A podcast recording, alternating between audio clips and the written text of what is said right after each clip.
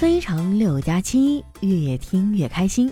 大家好，我是你们的好朋友佳期。哎呀，你们说我是不是老了呀？以前一丁点小事儿啊，也要发个微博、朋友圈，恨不得全世界都知道。现在的心态呢，就像个小老头儿，每天刷刷朋友圈，看看热搜榜，不发表只言片语，顶多点个赞，那已经是我最大的互动了。不过呢，我也有手滑的时候。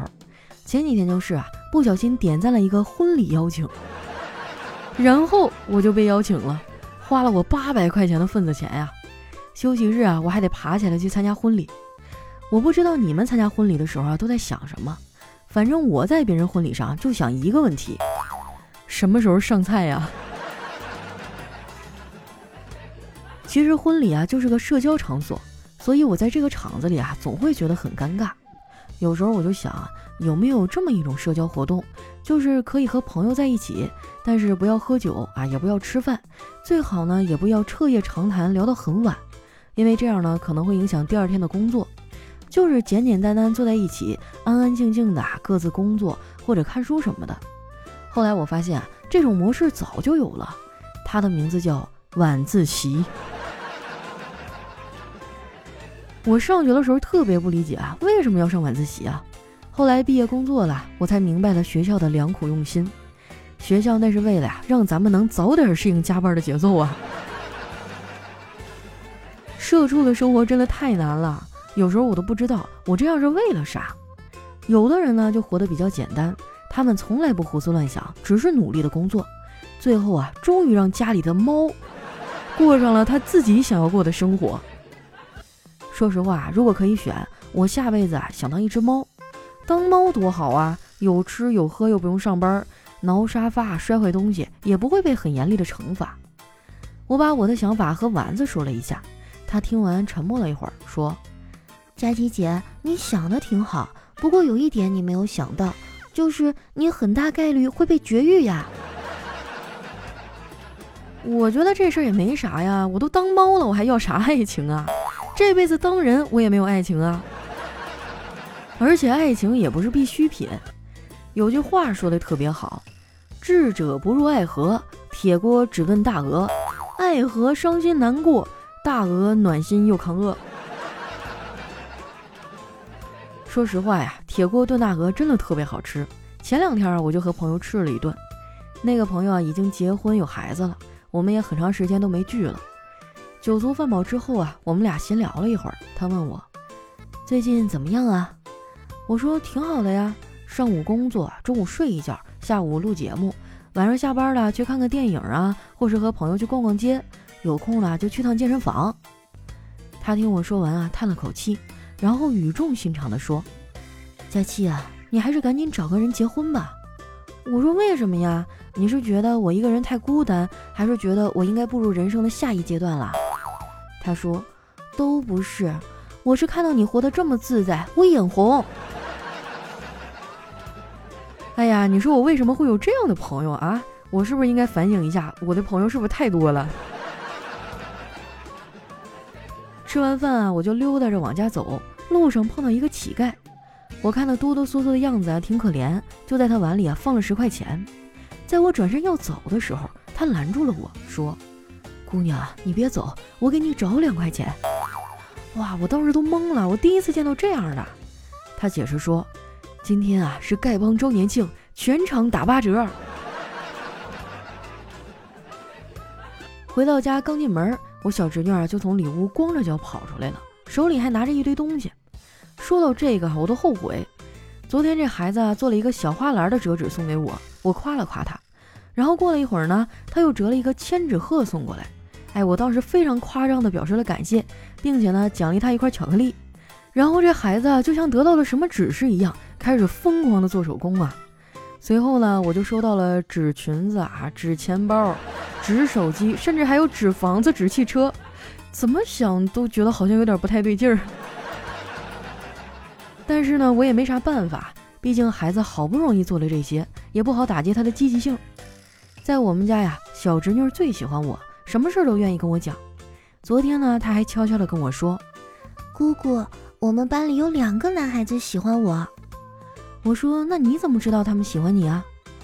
他们两个，一个天天给我带巧克力奶，另一个天天打我、拽我的辫子、偷我的橡皮擦。那就很奇怪了，你凭什么说那个偷你橡皮擦的小男孩喜欢你啊？说不定啊，他就是坏。小侄女儿摇摇头说：“不是的，他就是喜欢我，因为我每次喝巧克力奶的时候，他才会来打我。”哇，现在的孩子都这么早熟了吗？我上学那会儿啊，根本就不懂这些，天天脑子里啊想的就是怎么逃课去网吧打游戏。不瞒你们说啊，我这个人呢特别爱玩游戏，我很多朋友啊都是通过打游戏认识的。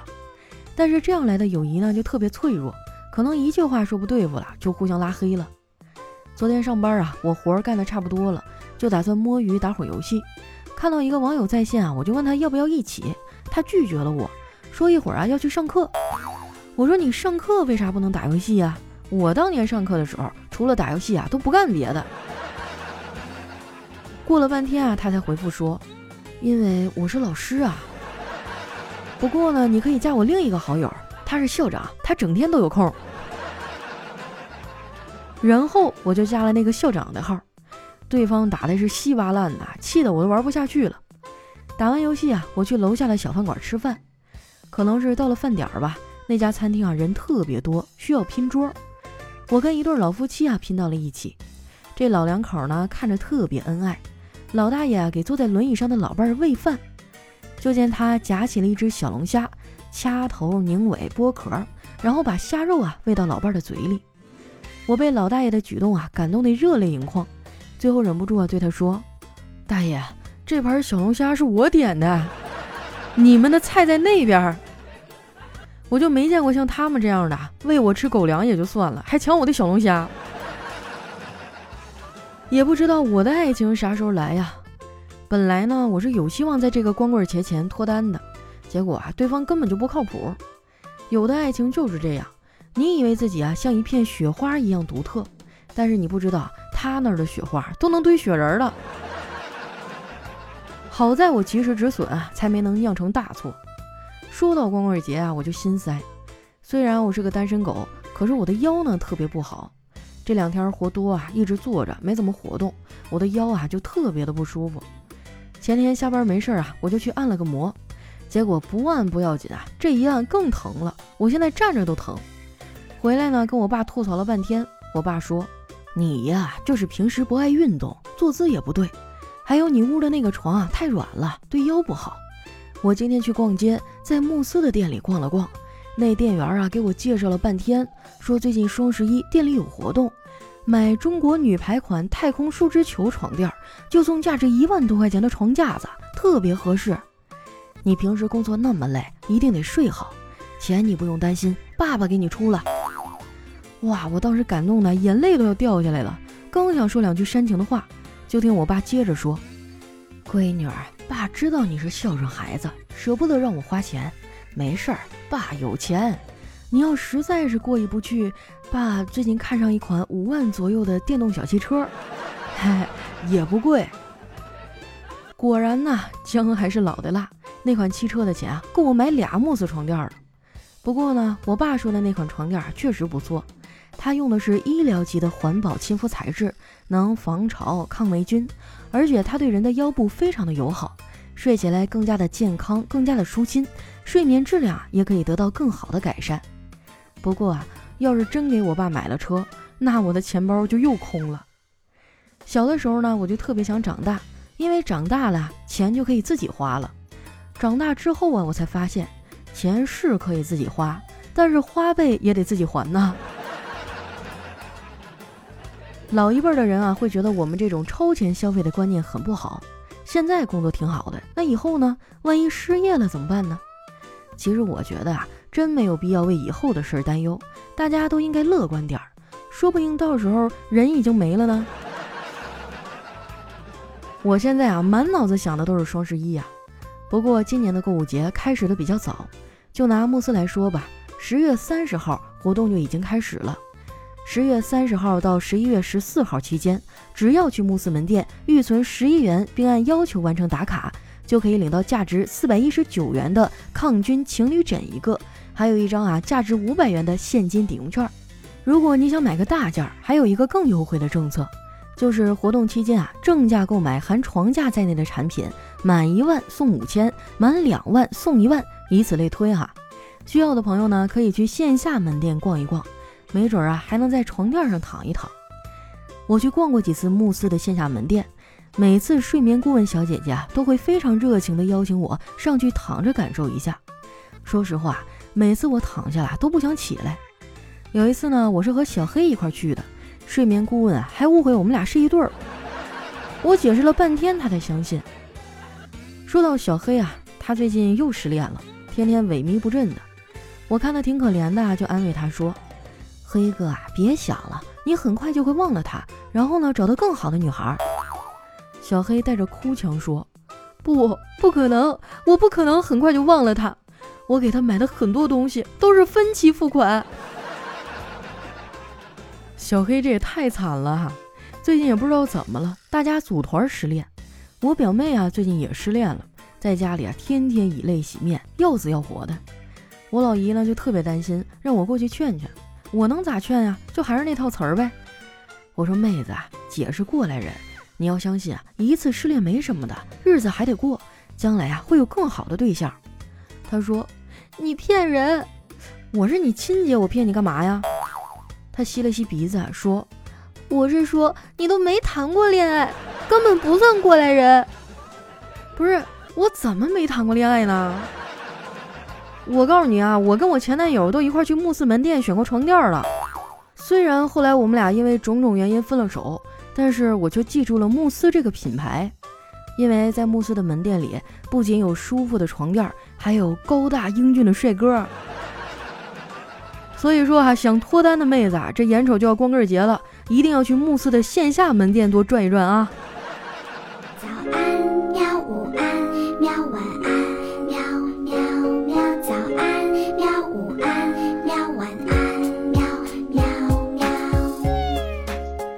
一段音乐，欢迎回来，这里是由喜马拉雅出品的《非常六加七》。说实话，慕斯在我心中呢，一直都是非常高端的品牌。像我这种存款不多的打工狗啊，也特别想要一张慕斯的床垫。之前呢，我去他们线下门店转过几次，虽然呢最后没有下定决心买，但每一次啊，那个睡眠顾问的小姐姐都会特别热情的邀请我去试躺他们的床垫。我真的没有想到这一次他们优惠力度能这么大。就算你们最近不想换大件儿，也可以去慕斯门店转一转，预存十一块钱啊，并且按要求完成打卡。就可以领到价值四百一十九元的抗菌情侣枕一个，还有价值五百元的现金抵用券。我琢磨着啊，最近高低得去线下门店转一圈儿啊，倒不是说我想白拿他们的枕头哈，啊，主要是因为那个门店的小姐姐人特别好，我我想她了，嗯。好了，那接下来时间啊，回顾一下我们上期的留言。首先这位呢叫是葛漂亮呀，他说佳期啊。今天我在喜马拉雅上给闺蜜录生日音频，录了估计有五六遍，感觉录的嗓子都哑了。突然好理解你啊，你天天录节目真的太难了。佳期，你要多吃点，注意身体。呃，其实也没有特别辛苦啊，但是有的时候不在状态，确实要录好多遍，五六遍你嗓子就哑了。我有时候得录二三十遍，然后挑出当中我觉得最好的那一遍发送到节目上。啊，所以你们没有发现我的节目里很少会有什么口误啊、磕巴呀等等一些错误吗？因为你们听到的都是我录了好多好多好多遍里选出的最好的一遍了。下一位呢，叫我家有个呆萌超，他说佳期啊，听你的节目差不多有六年的时间了。六年间呀，有很多个晚上都是伴着你的声音入眠。六年的时间，从单身到恋爱再到结婚，也看着佳期的节目越来越好，越来越有自己的风格。这个月呢，有个重要的考试，最近压力好大，晚上听完你的节目都还无法入睡的那种。佳期求祝福啊，也希望顺利通过考试以后，明年能听着佳期的节目顺利的有个宝宝。那你这要求有点多呀，又要顺利的通过考试哈，又得保障你怀孕，压力很大呀，加油啊！下一位呢叫佳琪家的粉丝，他说佳琪啊，第一次认识你的声音呢是在《小妖不上天》和《天籁录》那本书，从那以后呢就被你的声音吸引住了。这次无意间啊又收听到你的非常六加七，被你的幽默风趣给逗乐了。我对东北人呢非常的有好感。感觉你们那边人啊说话自带喜感，哪怕吵架也是像在说段子。都说好看的皮囊千篇一律，有趣的灵魂万里挑一。那像你这种好看又有趣的人，简直就是仙女啊！最后呢，祝你的节目越来越好，早日脱单，早点吃到你的喜糖。你放心哈，我觉得三年之内吧，话也不能说的太满哈，三年之内我肯定脱单。到时候只要给我节目点赞留言的，我都给你们寄喜糖啊！下一位呢叫幸福的人都一样，他说杀气是一种什么样的感觉呢？我想想啊，大概就是我妈突然喊我全名的时候。下一位呢叫单身没朋友，他说有的时候吧，特别想谈恋爱，但一想到我脸上皮肤不好，他要是亲我呢，就会看到了，他搂我的腰啊，要发现我隐藏的赘肉了，一起吃饭呢，就知道我饭量像个汉子了。平时捧个手机刷微博，哈哈哈哈的笑，他会觉得我是神经病吧？这么一想，我都觉得还是单身好。不过啊，再想一想，我有这么多毛病，根本就找不着对象，我也就释然了。哎呀，你怎么能这样说呢？总会有那么一个人爱着你所有的缺点啊，爱着你的这些不美好。那个人就是你爸。下一位呢，叫加西的小马达。他说有一个女酒友哈，中午买车票买反方向了，然后就发朋友圈，有朋友评论说啊，喝酒没到位，然后那个酒友呢回复说到位了，都在胃里了，一点也没浪费呀。哎呀，我发现我现在这酒量也不行了，是不是岁数越大酒量越差呀？我记得以前我大学那会儿跟他们喝酒都是踩着啤酒箱喝，现在基本上两瓶我就开始不行了。下一位呢叫打工是不可能打工的。他说面试题哈，你抄过别人的作业吗？你会怎么回答？HR 提问这个问题的目的是什么呢？嗯，那你就说抄过呗。每次抄完了，我都很负责任的把作业里的错误告诉同学，并且呢把我抄完的作业啊作为回报给他参考。工作以后呢，我才知道哈，这种行为还有一个词儿叫同行评审。下一位呢叫小厘米。他说：“小时候的梦想啊想当超人，长大以后呢，真的实现了。现在每天在公司啊，一个人干十个人的活儿，那你可太不容易了。”下一位呢叫夜色正好，他说：“急诊大夫啊，刚做完抢救，中午一点多才回到办公室啊，吃上早已凉透的盒饭，这一口饭还没咽下去呢，一个家长凑到大夫面前，打开了手中的尿不湿，说。”大夫，您看看我们家孩子大便是不是有问题啊？太过分了，你给人家留点私人空间好不好？说到这个哈，我觉得当医生真的是一个其实表面光鲜，实际上很辛苦的工作。前一阵儿我因为工作原因嘛，采访了一个医生哈。然后那天本来我们约的是下午，后来他就一直做手术啊，在台上下不来，等到晚上都八点多了，给我打电话，匆匆赶过来。然后见面第一句话说：“你那有没有吃的呀？我做了两台手术，我下来都哆嗦了。”我后来我说：“你哎，你等会儿，我马上给你找啊。”就真的我在那一瞬间感觉到这个男人他脸上的苍白和虚弱。医生也是人啊，也不能这么使啊，对不对？后来我那天的采访结束以后，他说他半夜可能还会有一台手术。我说你可歇了吧，你要不要命了？以后我找男朋友，我可绝对不找医生。下一位呢叫被安排的明明白白。他说：“亲爱的，前面的路很长，充满了未知，可能随时有危险，所以乖乖躲在我身后，让我保护你好吗？”你谁呀？插队还那么多废话，滚后面去。哦。差点就信了。下一位呢叫妻子酱月，他说一位大学生啊被敌人抓了，敌人把他绑在电线杆上，问他说你是哪里的？不说我就电死你。这大学生啊回了一句，结果就被电死了。他说我是电大的，这电子科技大学吗？下一位呢叫佳期的大腿。他说：“一个朋友啊，前段时间没上班，在商场里瞎逛，被一个做问卷调查的人拦住了啊，就请他帮忙填表格嘛。我这朋友推脱说有事儿哈，以为就可以离开了，万万没想到啊，对方丢下了一句刺痛心灵的话：“你能有什么事儿啊？”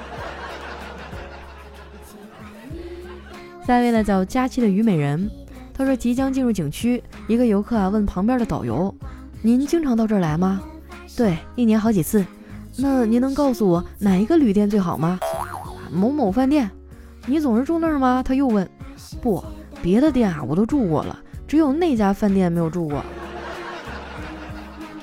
天啊，你还敢让导游给你推荐？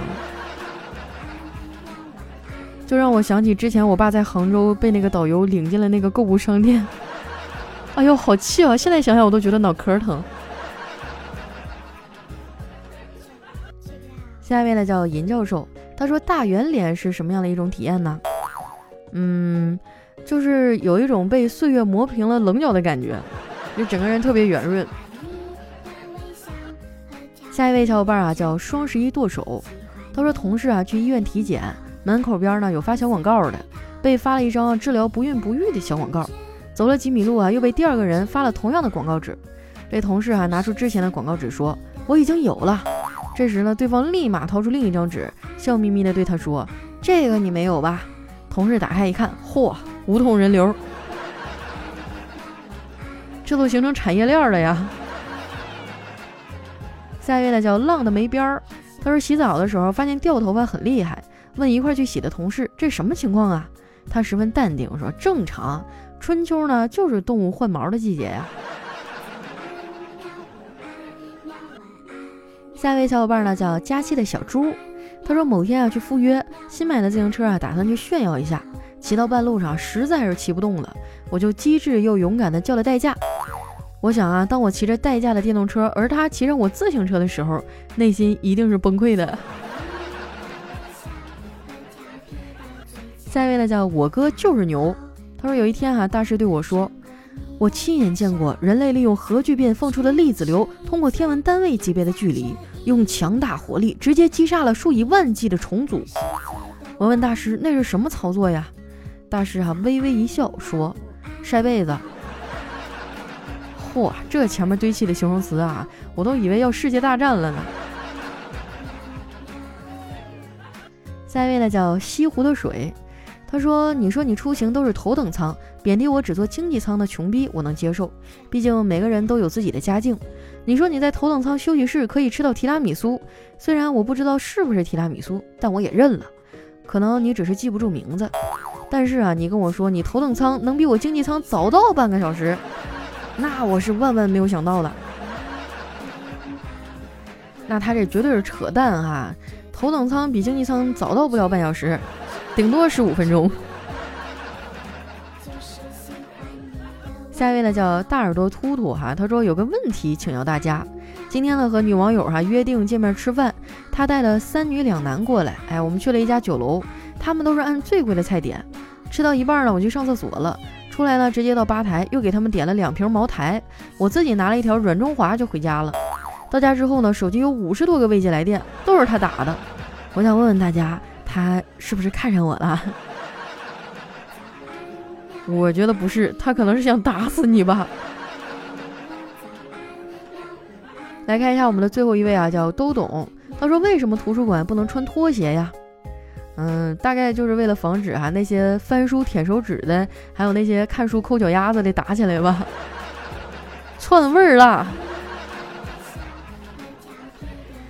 好了，那今天留言就先分享到这儿。喜欢我的朋友呢，记得关注我的新浪微博和公众微信，搜索主播佳期，是佳期如梦的佳期啊。那最近有想换床垫的朋友啊，也可以去我们慕斯的线下门店转一转啊，优惠活动真的超级多哈，力度也很大，绝对是让你不虚此行啊。那今天我们的节目就先到这儿啦，我是佳期，我们下期再见。